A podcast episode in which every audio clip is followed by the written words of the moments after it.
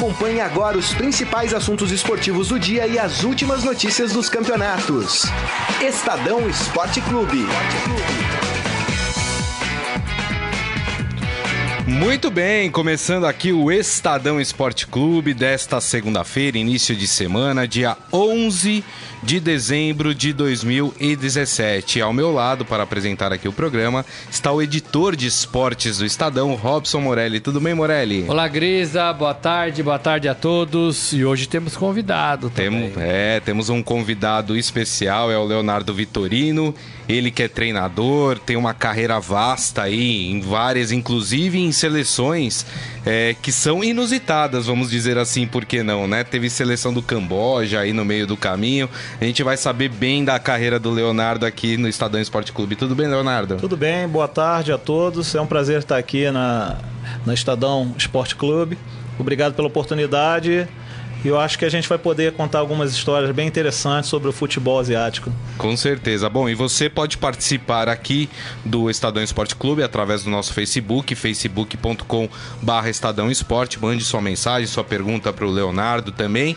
Além disso, vamos falar também de Grêmio, que já está treinando lá em Abu Dhabi, né? Onde vai disputar o, o amanhã a semifinal do Mundial contra o Pachuca do México. Ih, moleza pro Grêmio, hein? Esse time do Pachuca, ó, vou te falar uma coisa. E também, hum. é, né, pra quem lembrar do Mazembe, né, vai falar, não é bem assim a história, né? E também vamos falar do sorteio das oitavas de final da Champions. Já tem jogo de final de Champions logo nas oitavas de final. A gente vai falar sobre isso uh, mais tarde no decorrer do programa. Então é isso, mande a sua pergunta aqui para nós, estamos a postos. E Morelli, vamos começar então, né?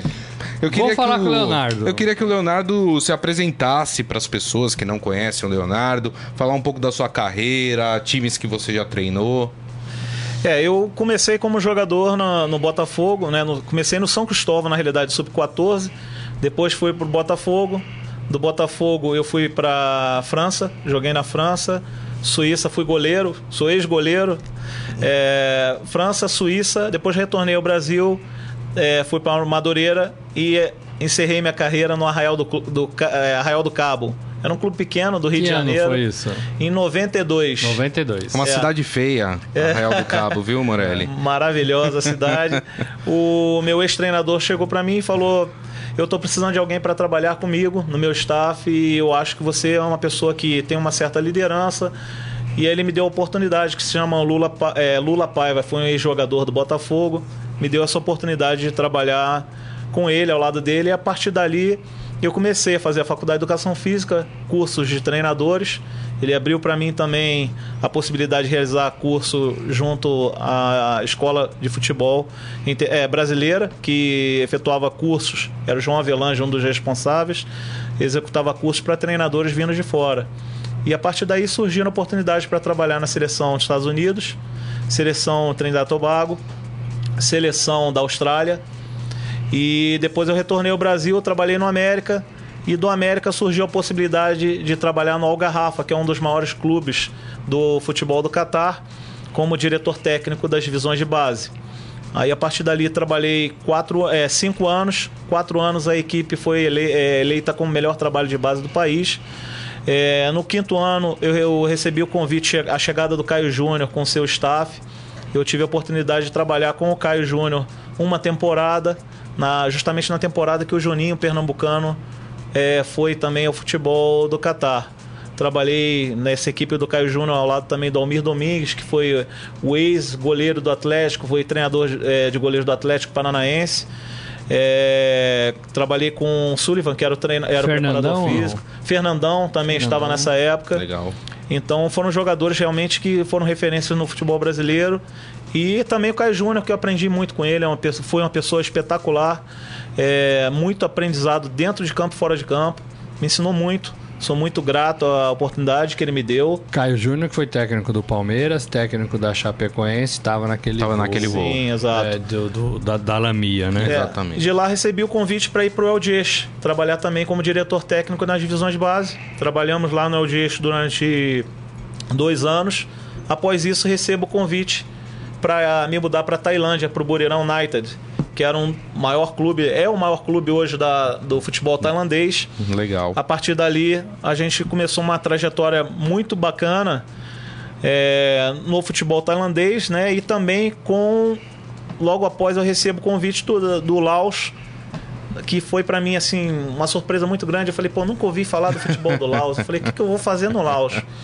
Olhei a tabela, o time estava em terceiro, ainda tinha os, os oponentes ainda para efetuar dois jogos. Falei, vamos tentar, acho que dá para fazer alguma coisa.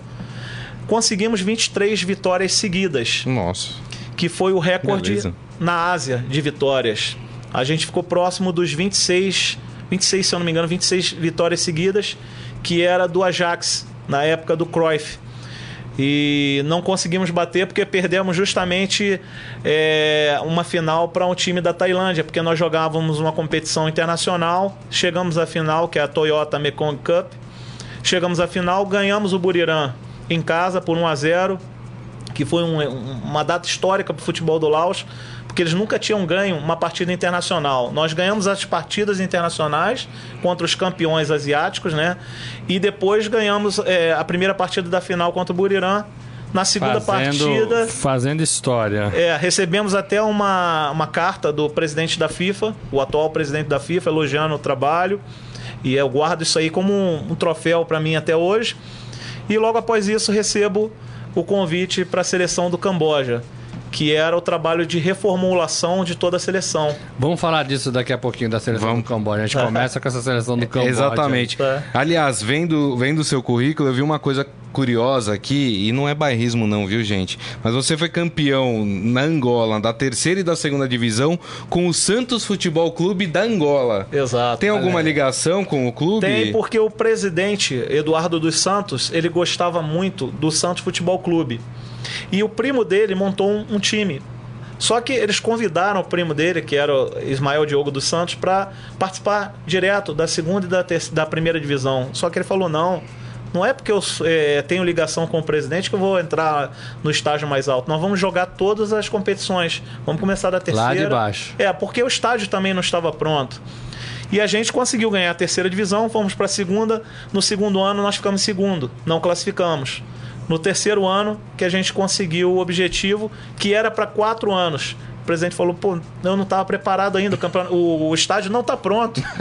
e o time ganhou e se classificou logo após também para a Champions League da África.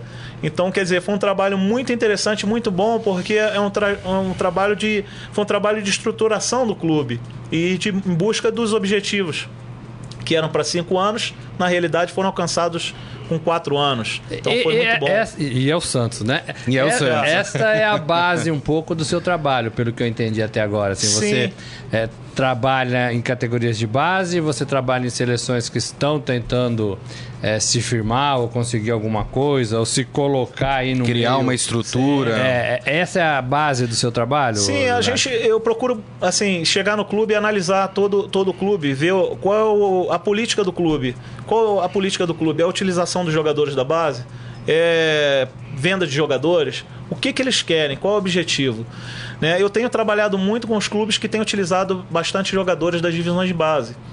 É, que a política é justamente essa. Por quê?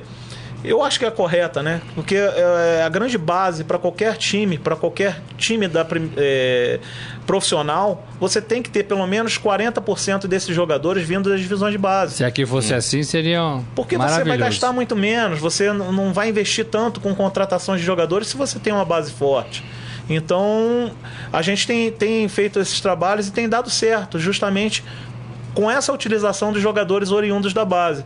Porque é o segredo, por exemplo, um estadual. Eu acho que o estadual, a gente estava até conversando aqui fora do ar, o estadual é para ser utilizado, para se utilizar grande parte dos jogadores da base. Porque se o jogador não pode jogar um estadual na base, ele não está preparado para jogar um campeonato brasileiro. Então o estadual tem que servir uma sim, porta de entrada, né? uma porta de claro, entrada. Exato. Claro. Você quer dar um oi para os nossos amigos? Vamos, vamos falar aqui do pessoal, a Tanair Maria, aqui com a gente hoje, falando que a internet tá fraca lá em Manaus hoje. Tá mas, mas aguenta firme aí. Tá tudo certo. O Renato Silva é, perguntando qual o time que o, o Leonardo gostaria de, de treinar no eixo Rio-São Paulo e disse que você tem cara de torcedor do Flamengo. não, eu acho que é, eu não posso falar que eu quero escolher os clubes. Eu acho que normalmente os clubes é que tem que me escolher porque é, seria muito muita vaidade minha eu falar, ah, eu quero ir pro São Paulo, pro Corinthians, pro Palmeiras, pro Santos. Eu, na realidade, eu quero fazer um trabalho que seja um trabalho marcante, que eu possa realmente deixar a marca. Eu sempre falo com a minha comissão técnica, nós temos que passar pelos países, pelos lugares ou pelos clubes e deixar a marca. Certo. Então, eu acredito que um, que um clube que realmente queira é, um treinador jovem, um treinador atualizado com o que acontece no futebol e que busque também essa utilização de jogadores da base, eu acho que eu posso me colocar nesse perfil. Porque realmente, ao longo dos anos, eu venho trabalhado desta maneira. Claro. Mesclando jogadores de nome com jogadores da base. Aliás, Morelli, ele, ele, falou uma coisa agora que a gente até discute aqui muito no Estadão Esporte Clube. É, você falou um, um técnico atualizado, trabalhado, que sabe trabalhar com a base. E a gente tem sofrido aqui no Brasil uma escassez de técnicos. Você vê, por exemplo, eu vou dar um exemplo do Santos, teve eleição no sábado, um novo presidente foi eleito. Vamos falar disso. E aí, exatamente. E aí ele colocou assim: quais são os três treinadores dos meus sonhos? Abel Braga, Zé Ricardo, Jair Ventura. Esses seriam os três técnicos. E a gente percebe. Os três empregados. Os né? três empregados, exatamente. E a gente percebe é, que sempre no futebol brasileiro se, se dá voltas, voltas, voltas e, e escolhe um os mesmos, né? Vanderlei Luxemburgo, é, Levir Coupe, Murici Ramalho, que agora é, é comentarista, enfim. É, qual é a grande dificuldade? Por que, que um clube brasileiro não, não se abre, não se propõe a dar uma oportunidade com alguém que tem uma visão mais moderna, que vem estudando mais o futebol, o esquema tático? Qual que você acha que é a grande dificuldade para um treinador como você entrar numa grande equipe? Eu acredito que a cobrança pelo resultado imediato também é, influencia muito na escolha. Porque, por exemplo, um presidente, às vezes, de clube, ele quer, por exemplo, essa questão que eu falei do estadual, você utilizar alguns jogadores jovens é, no estadual, existem presidentes que querem, ah, não, eu passei na história e ganhei o campeonato estadual de 2017, por exemplo, de 2016 ou 2018.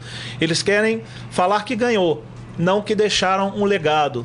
E eu acho que o mais importante é o legado. O que que você deixou para o clube, né? Então, eu acho que esse é o grande problema. E ao mesmo tempo, eu, eu vou no outro lado, um exemplo do Antônio Lopes, que para mim é um excelente profissional, porque ele conquistou tudo como treinador e ele chegou um momento da vida dele que ele falou: agora eu não quero ser mais treinador eu vou trabalhar na gestão de clubes. E pegou o Botafogo e fez um excelente trabalho à frente do Botafogo.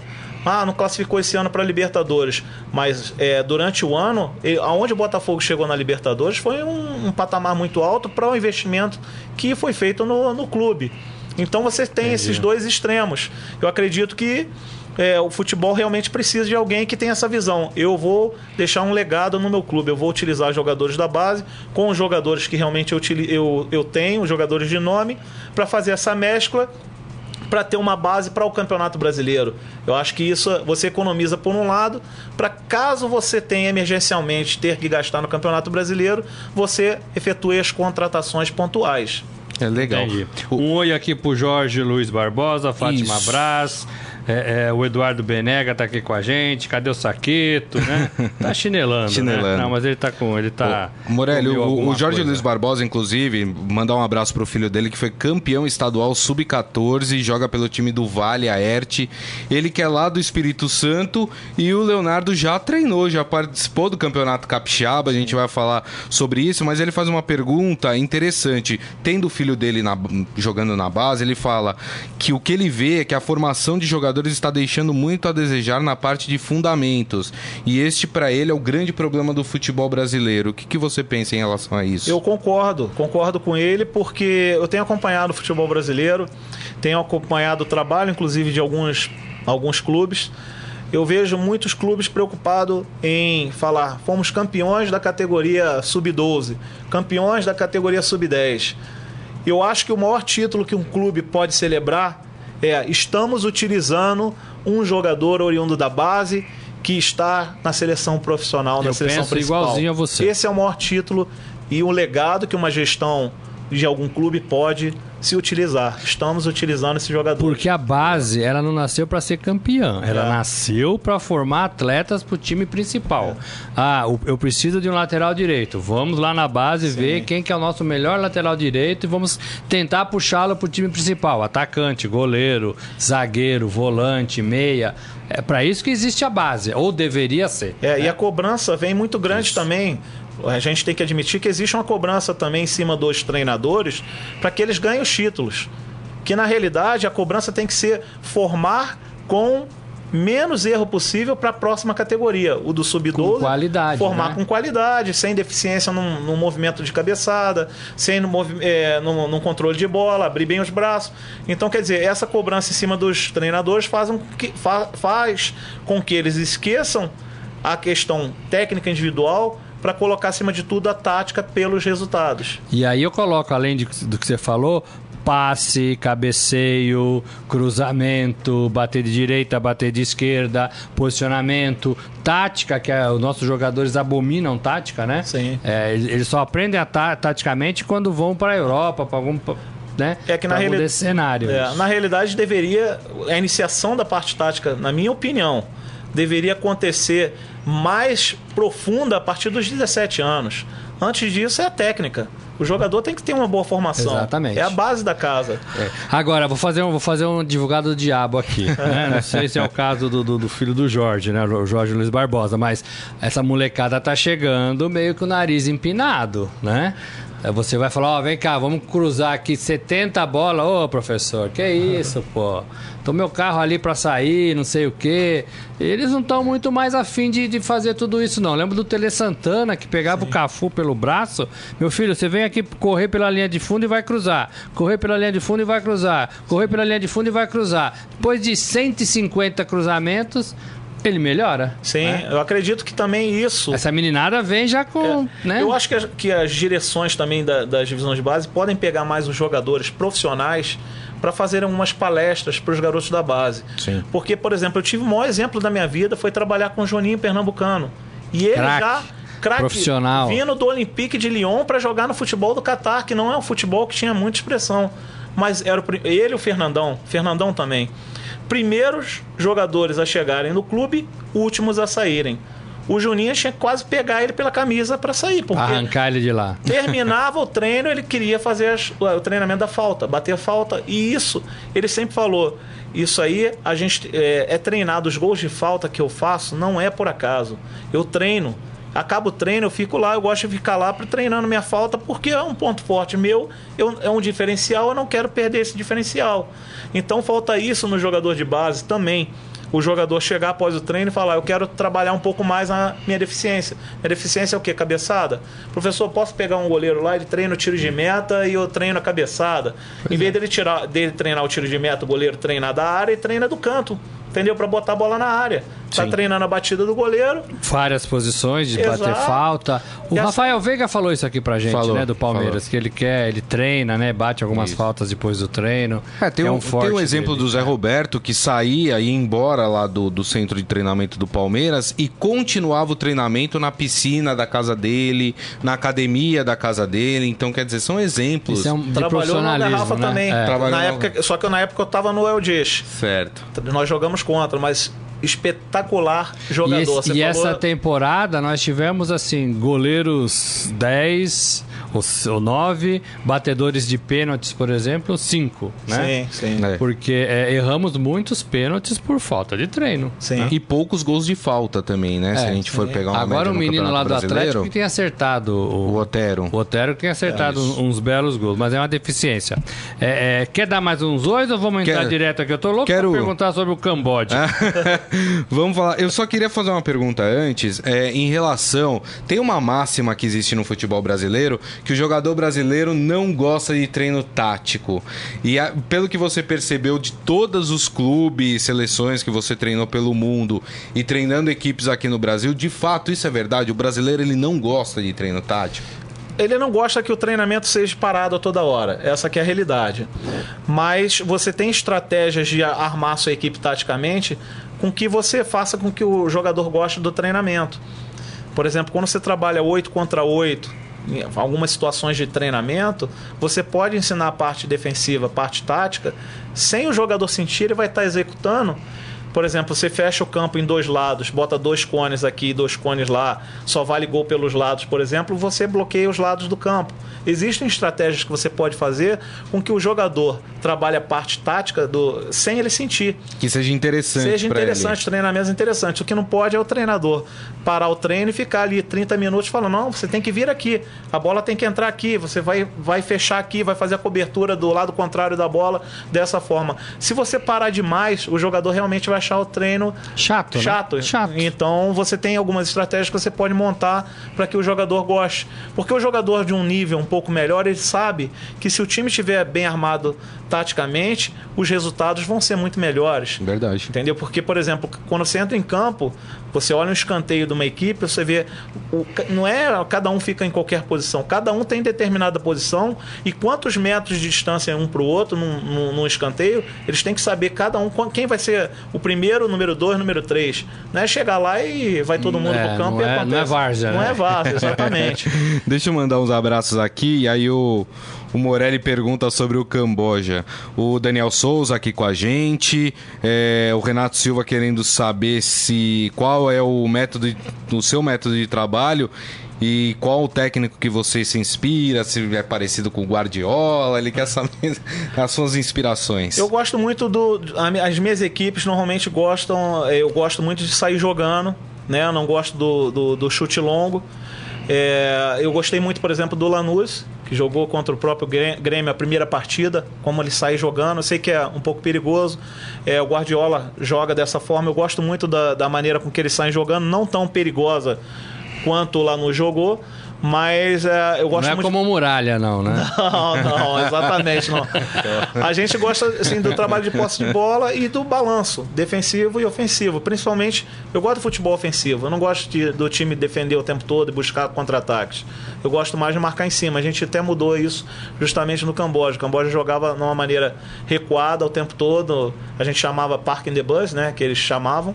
E a gente transformou num, num balanço maior. A gente pode ser, a gente pode ser defensivo marcando mais à frente na zona 2.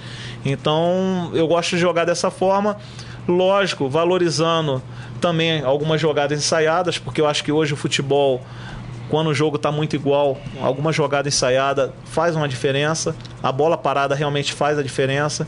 Então a gente tenta fazer esse balanço para que justamente as nossas equipes sejam uma equipe bastante equilibrada. É, é... O José Leal Val também aqui com a gente. Mandando um abraço pro Val, um abraço pro, é. pro Douzan que tá aqui com a gente. E o Jorge Luiz Barbosa falou que você tem razão em relação à molecada, viu? Que quando ele fala com os moleques, os moleques falam, ah, eu não preciso treinar porque eu já sei. É, eu sei. É, tem, é perigoso, tem um de 13 né? lá em casa, viu, Jorge? Que tá a mesma coisa, viu? Ó, e sabe quem tá aqui mesma também? Coisa. Seu irmão, o Luiz é. Fernando Vitorino aqui, manda um abraço abraço pro meu irmão, nós trabalhamos juntos, sou treinador de goleiro. com a tá gente. Lá, tá lá no Camboja. Tá fazendo curso tá da no Camboja? É, tá fazendo curso. Então aproveita e pergunta do Camboja, mano. Ele tá fazendo curso da Federação Asiática de Futebol, é, de treinador de goleiros, é o que eu falo da formação ele voltou para lá para fazer justamente executar esse curso de, de treinamento de goleiros para que. Mas ele tá vendo a gente lá? Tá vendo de lá. Tá Olha que beleza. Um abraço Estamos pro pessoal no Camboja, Camboja. hein? Você vai fazer o que no Camboja? O que, que, você vai fazer lá? Eu achava que só tivesse arroz lá. É, pô. na realidade, o trabalho que foi feito é para fazer. Eles me chamaram para fazer essa renovação da, seleção, seleção principal da seleção Camboja. principal, porque os resultados eram absurdos, eram 7 a 0, 6 a 0, 5 derrotas. a 0, derrotas. Então a gente procurou executar essa mudança de comportamento e a mudança do sistema de jogo também e o processo de captação dos jogadores. Nós utilizamos bastante jogadores da base, vindo da base de alguns clubes lá da região. No primeiro jogo, eu assumi, faltava uma semana para ter o primeiro jogo, só para você ter uma ideia. Primeiro jogo contra a Jordânia, na Jordânia. Com uma semana nós perdemos de 7 a 0. Eu falei, nossa, a missão realmente vai ser uma missão muito difícil. Mas eu sabia que era uma missão a longo prazo. Eu mudei a estratégia de captação desses jogadores. Conversei com a federação e com os clubes, fiz uma reunião com os clubes e trouxe. Eu queria trazer os jogadores para treinarem comigo, jogadores locais, três vezes na semana, é, segunda, terça e quarta. Trabalhavam comigo. Então, quinta, sexta e sábado eles retornavam ao clube e jogavam a liga domingo. Isso é possível. No Brasil não é possível. É, no isso, Brasil mas não. Isso é possível. Mas lá, lá é. Uhum. Lá era porque a, a maioria dos times são da capitais, da capital. Né? Então o que, que acontece? Nós trouxemos esses jogadores, participamos, fizemos a- a- a esse processo de treinamento físico com os jogadores, é, melhorando também a performance mais tática deles, né? porque a parte tática deles eles não tinham um conhecimento tão grande da parte tática. Ajustamos a equipe e dois meses e meio depois tivemos a partida contra o Afeganistão, a qual ganhamos de 1 a 0 do Afeganistão em casa pela classificatória da AFC Cup. E foi um, Uma festa. foi um, uma- um ganho de mundial, que eu nunca vi uma coisa igual. O estádio lá estava lotado, 50 mil pessoas no estádio, e foi um resultado histórico, porque o Camboja ele nunca tinha ganho de um país de língua árabe, de um país do Golfo. Então foi a primeira vez que eles ganharam. Né? E conseguimos é, ainda um empate fora de casa e conseguimos chegar até o final com, ainda com chance de classificar, coisa que ante- anteriormente não existia. Né? Eles normalmente não conseguiam pontos, conseguiram um ponto na fase classificatória. E eu, como estava acumulando também a seleção olímpica, nós na classificatória também brigamos pela classificação até a última rodada contra a China e Japão. Pô, Só legal. que e nós conseguimos um resultado também histórico contra a China, porque a China tinha ganho das Filipinas e ganhou do Japão. Tá. E nós conseguimos um empate com a China, com a China em casa. Conseguimos esse empate que eles nunca tinham empatado com a China. E Agora, Leonardo, é uma estrutura mais amadora? Você melhorou essa estrutura? A do Camboja era assim, bem amadora, é, a liga não era muito forte, mas a gente, eu- o que eu falei, depois do resultado que eu cheguei, eu vi que o resultado foi muito. Em uma semana tinha sido 7 a 0 e eu vi que eles não tinham conhecimento muito grande de posicionamento e tudo mais. E eu resolvi chamar os clubes, fiz uma reunião com os clubes, expliquei primeiro como é que a seleção iria trabalhar a partir daquele momento para eles entenderem e passei uma sugestão de treinamentos para eles. Para todos eles. todos os Isso, exatamente, para todos os clubes. Uma sugestão, se eles quiserem seguir, tudo bem, se não quiserem, é opção de cada clube. Alguns deles seguiram, a maioria deles seguiram. E depois disso, depois de um certo tempo agora, recentemente, sentei com a federação e expliquei a eles. É, esse processo de captação é um processo mais demorado e principalmente o processo de treinamento dos jogadores. Eu preciso de mais tempo com os jogadores e preciso trazer mais gente para passar as informações para os treinadores locais. A minha sugestão era trazer um coordenador técnico brasileiro para ministrar cursos, treinamentos para os treinadores e a partir daí os clubes iam se fortalecer. Trazer um preparador eh, físico fixo para trabalhar junto aos clubes e trazer um fisioterapeuta. Eu não tinha selecionado ninguém hum, e fazer uma mudança com relação a alguns profissionais no, no staff por eh, profissionais locais mesmo. Não era trazer todo mundo brasileiro. Eu tinha visto alguns treinadores locais com qualidade. Eu queria trazer eles para fazer parte dessa seleção. Legal. Só que eles falaram: nós não temos esse dinheiro, não temos a capacidade de investir. A federação ganha muito, recebe muito menos que outras federações. Então nós chegamos num comum acordo. Eu falei: infelizmente aqui vai ficar difícil eu desenvolver além do que já foi feito. Claro. Porque Limita teu trabalho. Exato, né? eu não posso é, É, resolver teto, tudo né? sozinho. Bate no teto Exato, também, eu não- né? sozinho seria muito difícil. Pe- eu e a minha comissão técnica, no caso, né? Pegando o gancho e você falando das dificuldades no Camboja, você trabalhou no Catar, Tailândia, Laos, Trinidad e Tobago, Angola, Austrália. Austrália. Desses países, qual é o mais complicado? E aí eu digo complicado em tudo: na, na questão política, na questão religiosa, na questão de estrutura, de dinheiro. É, aonde você sentiu mais dificuldade é, para exercer o seu trabalho, a sua função? Por incrível que pareça, é, a gente vai falar de dois países aqui que um foi maravilhoso, que eu acho achei espetacular, que foi Angola. Angola me marcou muito, que foi o sabe, aquela arrancada profissional e eu achei as pessoas muito receptivas. O povo angolano é um povo maravilhoso. E fala português. E Fala O que português facilita também. muito, né? Exato, fala português também. E agora a parte difícil realmente o Camboja foi muito mais difícil, porque justamente pela o poderio financeiro de investir, o poderio financeiro para investir realmente era muito difícil. A federação não tinha a capacidade de investimento muito alta e a competição, a liga nacional não é uma liga forte. Então fica difícil. O meu melhor jogador do Camboja era, uma- era o Vatanaka, que é o, o ídolo do, do futebol do país. Ele não jogava na J3, na, na liga japonesa, na terceira divisão da liga japonesa. Tá. Então, quer dizer, ficava muito difícil, porque o atleta, quando ele retorna para a seleção, ele não estava no, no ritmo de jogo. Então, quer dizer, fica difícil você conseguir é, desenvolver além do que você estava fazendo se o atleta não está jogando. Entendeu? Então, essa foi a maior dificuldade no futebol do Camboja. Mas o tratamento da população também com relação a mim, é, o carinho que existe até Sim. hoje é muito grande. Muito Só tenho a agradecer. Realmente não Bacana. tenho nada. E não, não tive problema financeiro com relação a pagamento, essas coisas todas. Eu ia Nem- falar isso, ganha bem, ganha razoável, é igual aqui, é mais do que aqui, é Ó, menos do que aqui, eu não- eu paga em dia. O principal, recebi em todos esses países rigorosamente em dia. Não atrasou. Aí, gente, aí, ó, dirigente, É. tá não ouvindo aqui a gente? Em Em dia, nenhum hein? momento não tenho nada a falar de nenhum clube qual eu trabalhei. Assim, recebi rigorosamente em dia, tudinho certinho. É, com relação a vencimentos, comparado com o Brasil, lógico que o Brasil hoje atravessa uma fase complicada, mas ainda paga melhor. O Brasil, realmente, a, a primeira divisão do Campeonato Brasileiro é muito maior do que um, futebol, uma seleção nacional da, da Ásia, né? Tirando China, Japão, realmente a parte financeira é bem maior. Agora eu acredito que se equivale um pouco com o salário lá com as equipes da Série B do Campeonato Brasileiro. Vou falar em termos de Brasil, né? É, é uma coisa aproximada. Então, assim, eu acredito que o mercado assim asiático, eles gostam muito de brasileiro, mas ah, eu acho que o profissional brasileiro tem que estar preparado. Porque eu também, durante muito tempo, eu trabalhei no, no Catar, eu via profissionais chegando lá sem falar uma palavra de inglês. Treinadores, então fica difícil. Tipo uma aventura, né? Exato, fica difícil. Como é que ele vai passar para o jogador, por mais que você tenha um intérprete que fala um pouco de português, não é o, o- Eles falam que falam português, mas é oi amigo, tudo bem, como está? Na hora que Acabou, vai né? passar, É. não é. Então eu acho que a preparação de um profissional não se resume somente à questão técnica, fazer os cursos que hoje existe do Sindicato dos Treinadores, a CBF, que é um preço absurdo, no meu entender. Que é 40 mil. Exato, é um preço absurdo, ainda não tem, ainda não tem validade oficial ainda na, na, na- na Ásia. Mas vai ter, vai ter. Eu acredito que seja importante, mas eu acho que mais importante para o treinador que quer realmente atingir alto nível, trabalhar na Europa, é, Ásia, ele tem que estar se preparando também com relação ao idioma.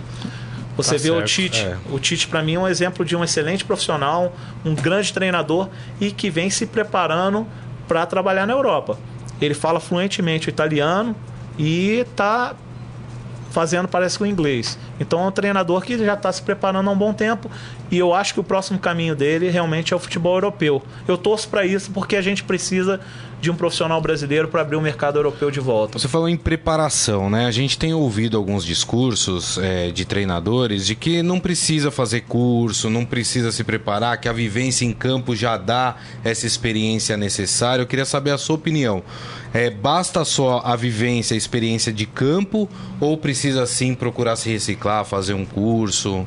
E aí eu já entro no caso do Grêmio pra gente falar um pouco do Grêmio, que, sim. que amanhã tem o jogo pelo Mundial. O Grêmio pegou o Renato, que é um jogador, um ex-jogador, um treinador que não se preocupava muito com, com cursos, era um cara mais de praia, mas é um cara que se mostrou muito é, é, é, profissional nesse, nesse novo trabalho, conhecedor do, do riscado e, e muito inteligente também para armar o Grêmio, para estudar o adversário, ter uma equipe boa para isso, é, que foi surpresa pra gente aqui um pouco, né? Sim. É, de modo geral, a gente tinha uma outra concepção do, do Renato. É, só para te dar um gancho eu, aí eu nesse, nesse acredito assim, assunto. com relação à preparação, eu acredito que você pode usar os dois lados. Eu acho que a gente precisa de alguém que tenha a prática, a vivência e precisa também da pessoa que está estudando.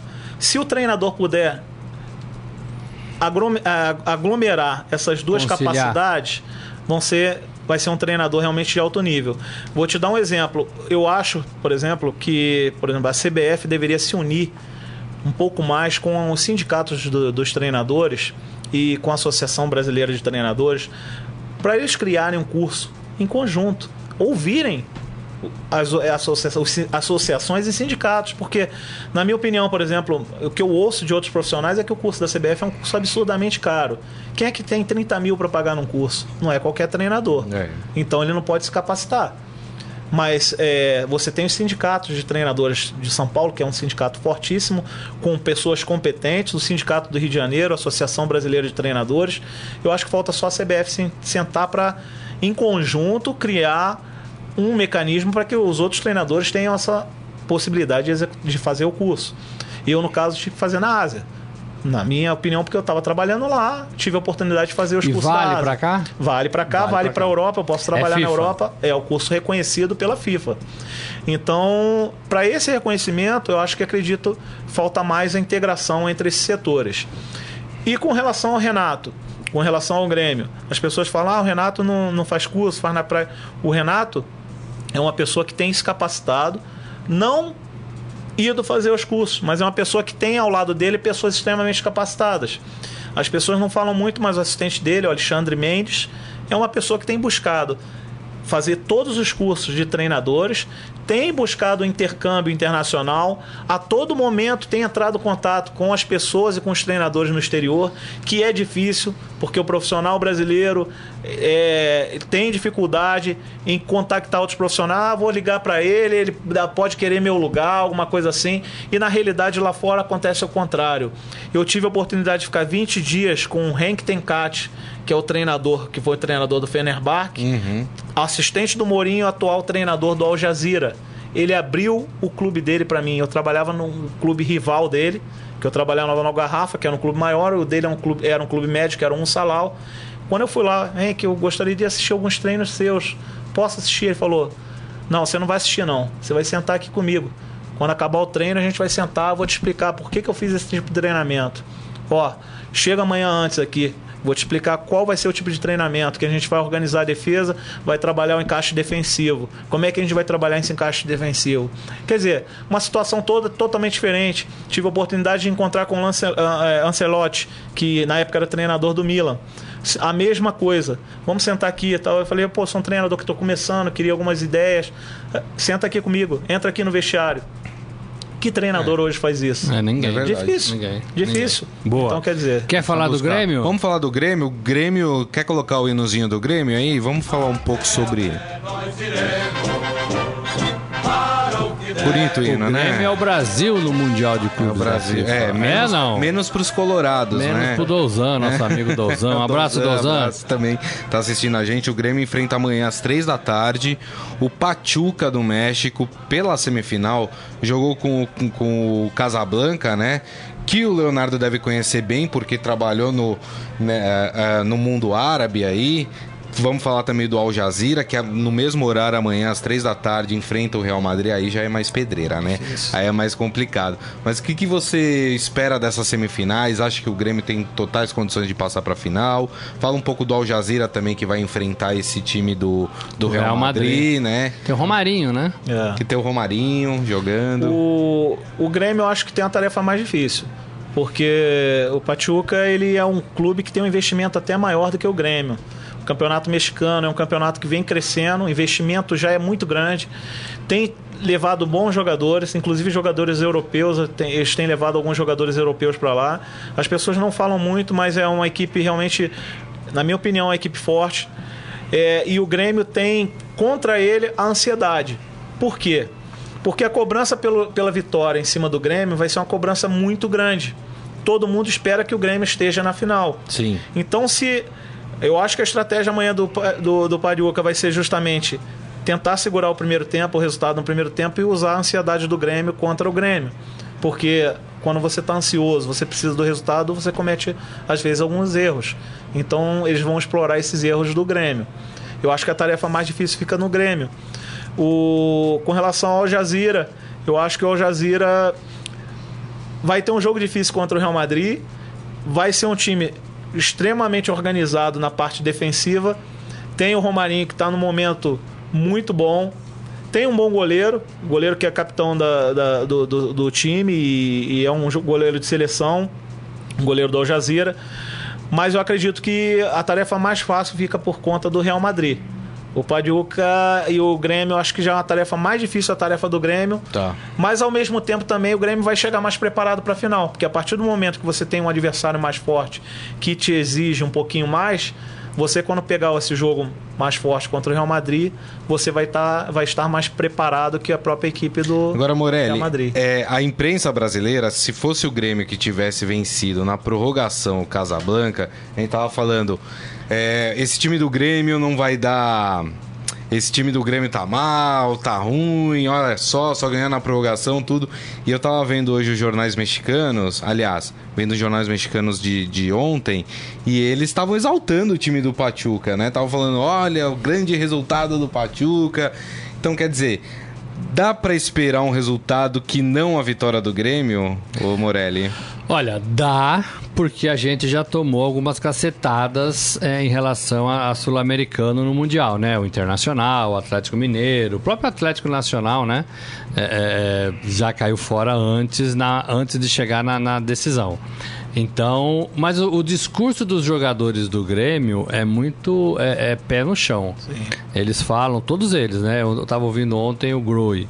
É, é, é, e eles falam que, olha, não, tem que pensar nessa partida primeiro. Tá todo mundo falando do Real Madrid, mas a gente tem um jogo antes, não sei o quê. O Internacional, que é de Porto Alegre também, já tomou pau, né? Do, Sim. do Mazembe, Mazembe. né? Mazembe, né? É, e fica a lição, né? Não dá pra chegar lá, porque é, é tão sofrido chegar lá. Ganhar Libertadores é tão difícil, né? É, é, e aí você chega lá e fala, ah, vamos passar do, do- desses rivais que a gente conhece pouco pra enfrentar o grande clube da Europa. Não é, né? É, não às é. vezes ficam pelo caminho, né? Não é, né? Agora, Leonardo, é, tem uma questão que a gente até falou aqui também, é, que é a questão assim, geralmente a gente espera sempre o, o sul-americano e o europeu na final do Mundial, mas chegam em situações não só financeiras e de jogador de elenco, de desigualdade, mas também pelo cansaço do elenco. O Real Madrid chega com quantos jogos? É, tá no 50 e poucos jogos, tá com né? meio da Temporada. temporada. E o Grêmio chega com mais de 80 jogos aí. 83. já 83, feitos. né? E quer dizer, isso é, dentro de campo tem um peso enorme, não Sim, tem? tem, tem um peso muito grande. É, o Grêmio tem jogado, além desse- dessa temporada desgastante, jogos decisivos. Copa do Brasil, Campeonato Brasileiro. Então, quer dizer, são competições em alto nível. Contra times que são A própria própria Libertadores. muito forte, né? a própria Libertadores. Então, quer dizer, que pegou, na minha opinião, um dos, dos times mais organizados. O Lanús, para mim, era um dos grandes times da Libertadores. Foi um time muito organizado na primeira partida contra o Grêmio. Para mim, me deixou assim muito feliz em ver a organização no primeiro jogo da Libertadores. É, e vem de partidas decisivas. Mas é aquele negócio. Ainda tem um passo antes do Real Madrid e a cobrança é muito grande pela vitória. Além disso, o jogador vai entrar para uma partida semifinal, vamos botar assim, semifinal, com um peso muito grande. E espero que a ansiedade não atrapalhe. E geralmente tem um peso, a ansiedade. E o, né? Pachu, e o Pachuca vai mais descansado que o Grêmio também, porque o calendário lá é diferente do nosso. Eles alinham mais com com o calendário europeu também. E já jogou uma partida, né? Isso Sim. faz diferença Também, também, sim. né? Você já estreou, já ganhou, já sabe como que é, já tá ambientado. O Grêmio tá treinando só, né? Vai fazer a sua primeira partida. Verdade. Mas ainda acho que o, o Grêmio tem um elenco melhor, né? É, é, e tem condições de ganhar e para se, se credenciar para a grande final da competição. É, é importante porque é mais um brasileiro desde 2013, né? O último foi o Atlético Mineiro Sim. é, que chegou lá e, e não conseguiu, mas foi o último a, a ganhar, né? É, e é legal para ter o brasileiro na, na competição também, né? É, embora metade de Porto Alegre esteja dividida, né? seja torcendo pro rival, seja ele quem for, né? É, é a outra metade está festejando e e é. bacana isso É pro importante prêmio. pro futebol brasileiro. É importante É, o futebol claro. brasileiro ganhar o Mundial, ganhar uma Libertadores. que o, que o Real Madrid aparentemente só tem um Mundial agora, até porque tirou um pouco do pé no, no espanhol, porque tá oito pontos atrás do Barcelona, dificilmente vai conseguir chegar no Barcelona, e tá Ah, pensando não em. sei não, hein? É, eu, eu acho que sim, viu, mano? É, Tá difícil. Oito pontos do Barcelona, chegar no Barcelona é complicado. É, e a Champions, que a gente vai falar daqui a pouco, né? Que teve o sorteio Vamos das oitavas, agora. vamos falar agora. Então, só começa em fevereiro. Então, quer dizer, a cabeça do Real Madrid é totalmente voltada para o Mundial, Mundial. nesse momento, né? Bom, já que o Morelli deu aí a deixa, vamos passar então os confrontos das oitavas de final. Tem jogo de final de Champions League nas oitavas. Complicado. Ó, vamos começar aqui então falando. Juventus e Tottenham, Juventus da Itália e É, Tottenham jogo da bom Inglaterra. Jogo bom. Esse aqui é uma baba. Basel e Manchester City. Manchester City já pode se considerar nas quartas de final. É, Olha aí, ó. Ah, é uma baba, né? Ninguém ganha na véspera. o Mourinho, inclusive, depois da derrota do Manchester United esse final de semana pro Manchester City, falou que o Manchester City é um time sortudo. É dor de cotovelo do Mourinho, né? Ele não gosta muito, né, de, de não ser o centro das atenções. É, Porto de Portugal e Liverpool da É Inglaterra. jogo bom também, bom, tem jogo brasileiros aí interessantes. Exatamente. É, outro jogo que eu considero bom aqui, porque tá bem no Campeonato Espanhol, é o Sevilha contra o Manchester United. Também é um jogo que, que é bom de assistir. Aí tem o grande jogo, na minha opinião, das oitavas de final, que é Real Madrid e Paris Saint-Germain. Final antecipada, É né? a final antecipada, né? É um projeto que pode chegar ao fim, né? O projeto do PSG nessa temporada era levar o Neymar e ganhar a Champions League, né? verdade. A Liga dos Campeões. Conseguiu levar o Neymar, mudou o patamar, né, do seu time. Hoje a gente olha o Campeonato Francês com mais carinho, né? O Neymar quase que nos obriga a acompanhar o Campeonato Francês, e é isso de fato, né?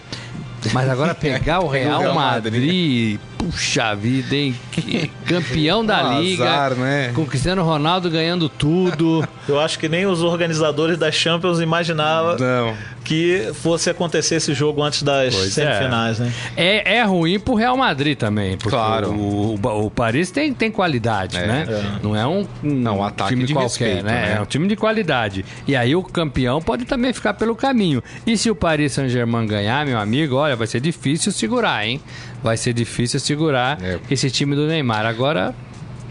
É um, Só- pouco, a- é um pouco a Copa do Mundo, né? Se o Brasil e a Alemanha não fizerem o seu papel lá, eles se Podem se enfrentam nas enfrentar, oitavas, né? exatamente. Brasil e Alemanha nas oitavas Deixa não eu é só muito bom passar pra nenhum dos dois. O restante aqui dos confrontos, Shakhtar Donetsk da Ucrânia e Roma da Itália. Se fosse outro pra mim tempo, a esse Roma- é, um, é, é um confronto a mais Roma deu uma caída, né? desse... É, Embora Shakhtar- seja a grande Roma, né? Shakhtar- É, acho que o Shakhtar tá melhor. Tá melhor? É, Até é. porque tem um- uma quantidade de brasileiros grande lá jogando. É. Estão indo bem, estão jogando bem. E pra mim, o segundo melhor jogo dessas oitavas de final, Chelsea da Inglaterra e Barcelona da Espanha. Jogo bom, apesar que o Barcelona tá um degrau acima do, do, do Chelsea, na o minha Corinthians opinião. já ganhou do Não Chelsea, sei. pô.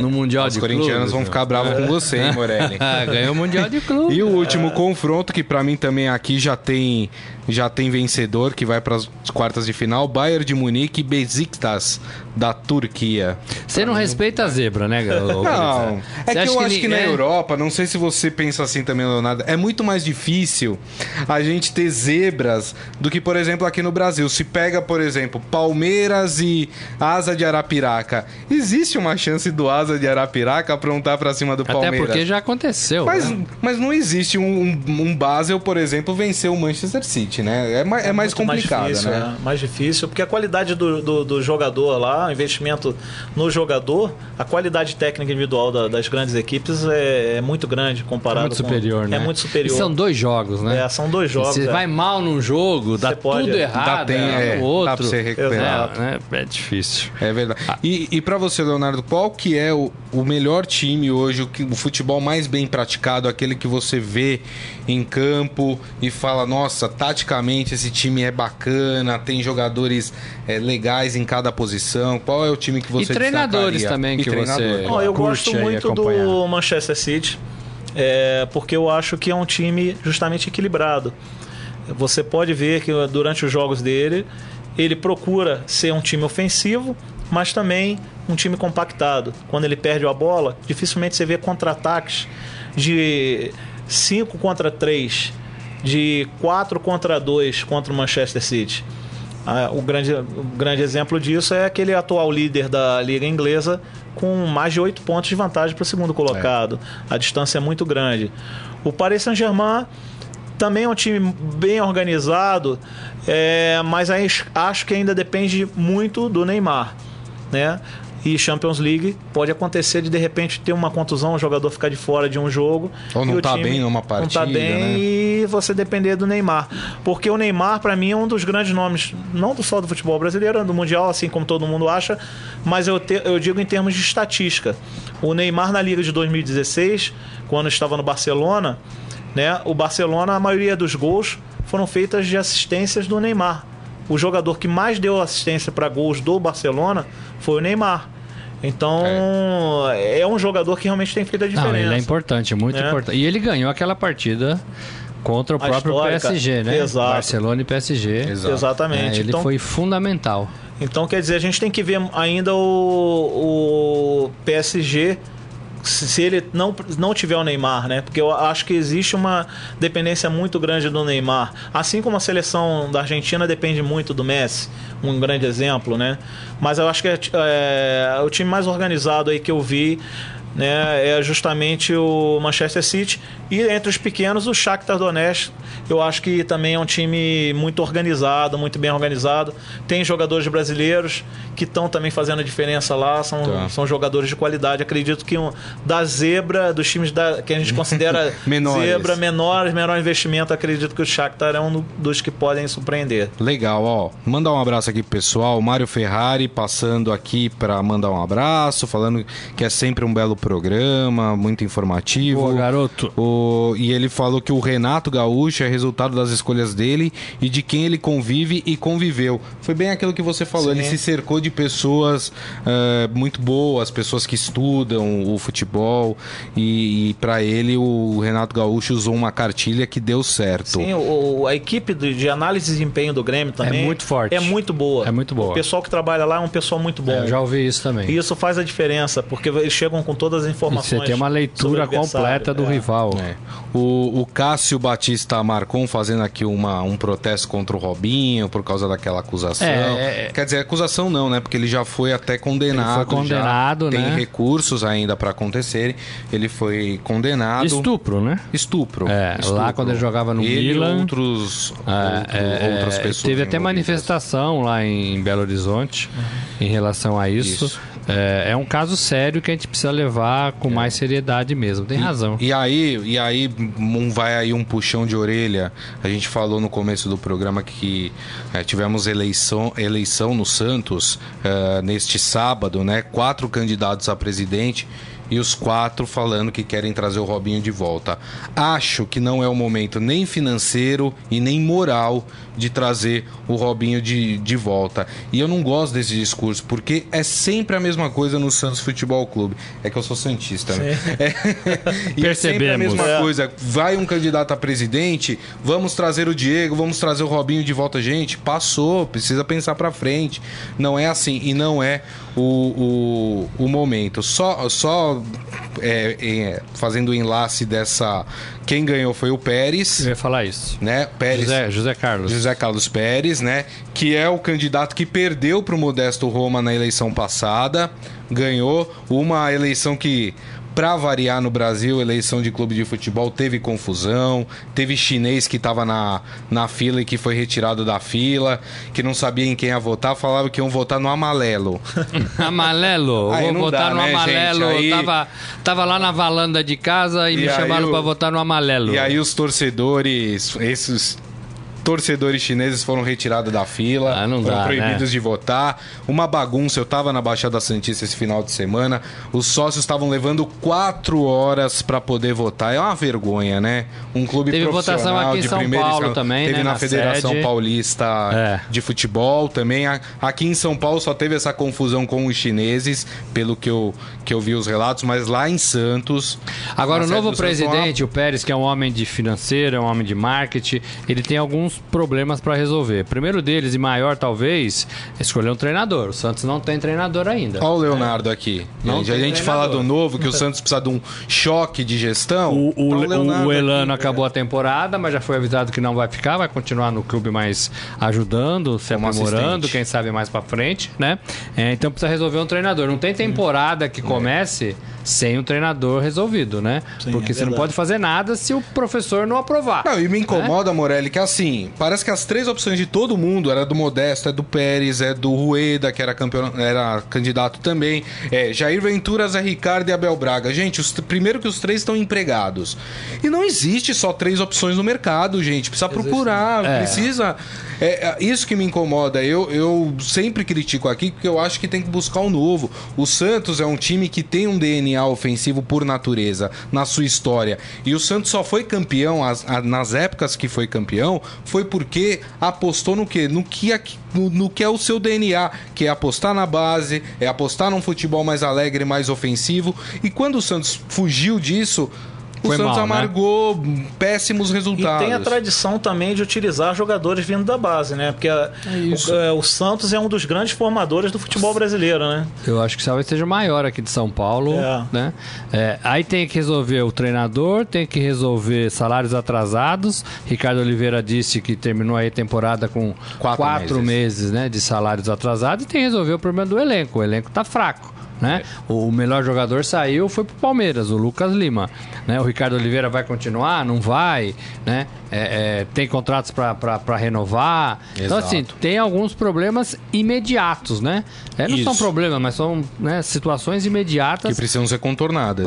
para resolver. E né? lembrando Pra que o. Campeonato Paulista começa no meio do, de janeiro. Temporada toda de 2018 é um pouquinho mais é, rápida, né? Por causa de Copa do Mundo. Copa do então Mundo. começa antes, para, depois também, né?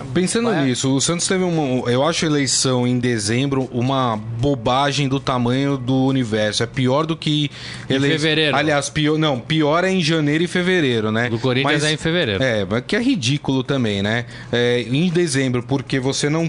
Porque o, o antigo presidente não pode decidir absolutamente nada para a temporada existe a- 2018 e o novo presidente tem um tempo curtíssimo para conseguir resolver todos Formar os, elenco, os problemas. contratações. É, fevereiro já Qual que é, tá o, tudo qual que é o tempo ideal para um treinador chegar numa equipe?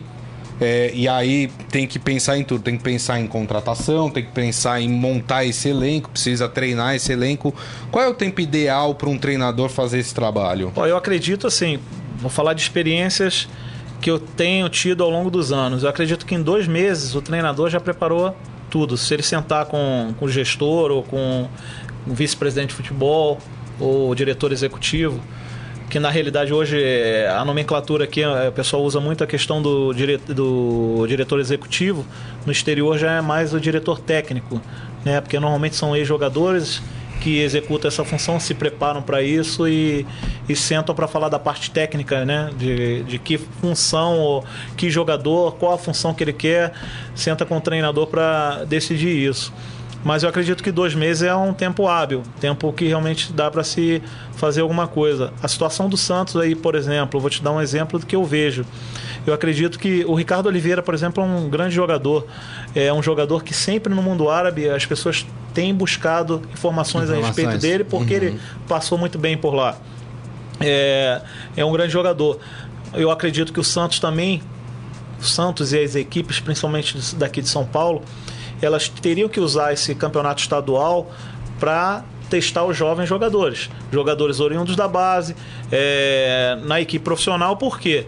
Para que esse investimento fosse justamente maior no Campeonato Brasileiro. Que aí no Campeonato Brasileiro culmina também com o fim da temporada na Europa, em outros países. Você pode trazer alguns jogadores Prontos, uma- né? prontos para aquela função que de repente você viu que é necessária na, na equipe. Entendeu? Então eu acho que o, que o segredo das grandes equipes que estão passando por um momento é, complicado financeiramente é o investimento na base. E a base do Santos, pelo que eu sei, é uma base muito boa. Está sendo bem trabalhada, tem bons profissionais trabalhando lá.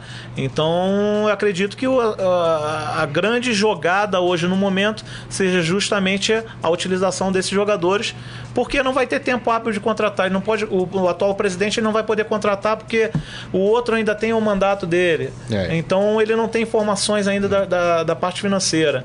Então eles têm que contratar um treinador para que justamente comece a, a observar esses jogadores em conjunto com a Ou base. seja, se contrata um treinador hoje, o, o estadual tem que ser usado então como parte do, do, da planejamento prepara- para- da preparação. É, eu acho que o, o estadual tem que ser parte do planejamento para o Campeonato Brasileiro. Porque você vai utilizar o estadual como, vamos dizer, laboratório para que justamente no Campeonato Brasileiro você possa cons- conseguir o título ou uma classificação para a Libertadores, que eu acho que é o grande objetivo de todos os clubes brasileiros, é o Campeonato é, Copa Libertadores, que ao meu ver também alguns clubes os clubes de menor investimento, não falo de eh, Corinthians, Palmeiras, Santos e São Paulo, mas os outros clubes de menor investimento, a grande, o grande atalho para a Libertadores é a Copa do Brasil. Se eles investirem corretamente e conseguirem bons resultados na Copa do Brasil, é o caminho mais curto para a Libertadores. Você não precisa jogar 24 jogos eh, contra equipes de investimentos altíssimos e É, tudo mais. A. Copa do Brasil é o caminho mais curto para a Libertadores. É isso. Legal, perfeito. Bom, hoje o Estadão Esporte Clube contou aqui com a presença do treinador, o Leonardo Vitorino, grande Que figura. tá no Brasil agora, que né? Tá no Brasil. Vai pra cá, tá É. negociando ou não? Estamos em conversas com duas equipes aí do Rio Grande do Sul. Vamos ver se acontece alguma coisa. Olha aí, ó. Vamos Aí. ver. Vamos ver. Ó, abre o olho, viu? Ó, pra quem tá pro- querendo sair da mesmice, procurar um treinador aí que, que pensa o futebol diferente, aí, o Vitorino tá aqui disponível, né? É isso aí. E assim, o mais importante, contrata um treinador é, novo, tem que dar tempo pra ele trabalhar, viu, gente? Não adianta. Três meses ninguém faz nada. É, e a gente dá sorte pra quem vem aqui, É hein? isso aí. Ô, Grisa, se você me permite, eu queria mandar um Claro. abraço pra família do Ferreira, que foi nosso porteiro aqui, trabalhou aqui na segurança do Estadão. Legal. A gente perdeu o Ferreirinha é, na sexta-feira, uma notícia triste. A gente dá um, manda um forte abraço aí pra família. É, é, e ele era um cara muito querido aqui, né? muito verdade. querido, é, é, principalmente por mim. Né? Toda vez que eu chegava ali sete e meia, ele me cumprimentava. me- Era uma, assim, foi bem legal essa convivência e a gente lamenta, né? Não, uma lamenta perda. a perda. É uma perda, é mesmo. Esse programa, então, vai em homenagem a ele. Torino, mais uma vez, muito obrigado pela sua presença aqui, por passar todo esse seu conhecimento aqui pra gente, pra quem tá nos assistindo, viu? Eu agradeço a oportunidade, obrigado pela oportunidade de estar aqui, agradeço a todos que estão é, assistindo o programa e me coloco à disposição realmente para trabalhar aqui no futebol brasileiro.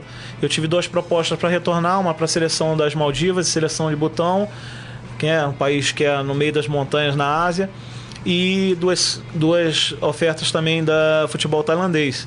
Mas eu falei, até janeiro eu fico no Brasil e vamos ver se houver algum convite aqui do futebol brasileiro. A minha opção é retornar ao futebol brasileiro depois de 12 anos no exterior. Pô, bastante tempo. Aí. Pérez, se precisar do telefone, eu passo. Morelli, Valeu, obrigado, gente. viu, mais uma vez. Um grande abraço a todos, obrigado pela companhia. Amanhã, meio-dia, a gente tá de volta aqui no Estadão Esporte Clube. Um Tchau. abraço e tchau.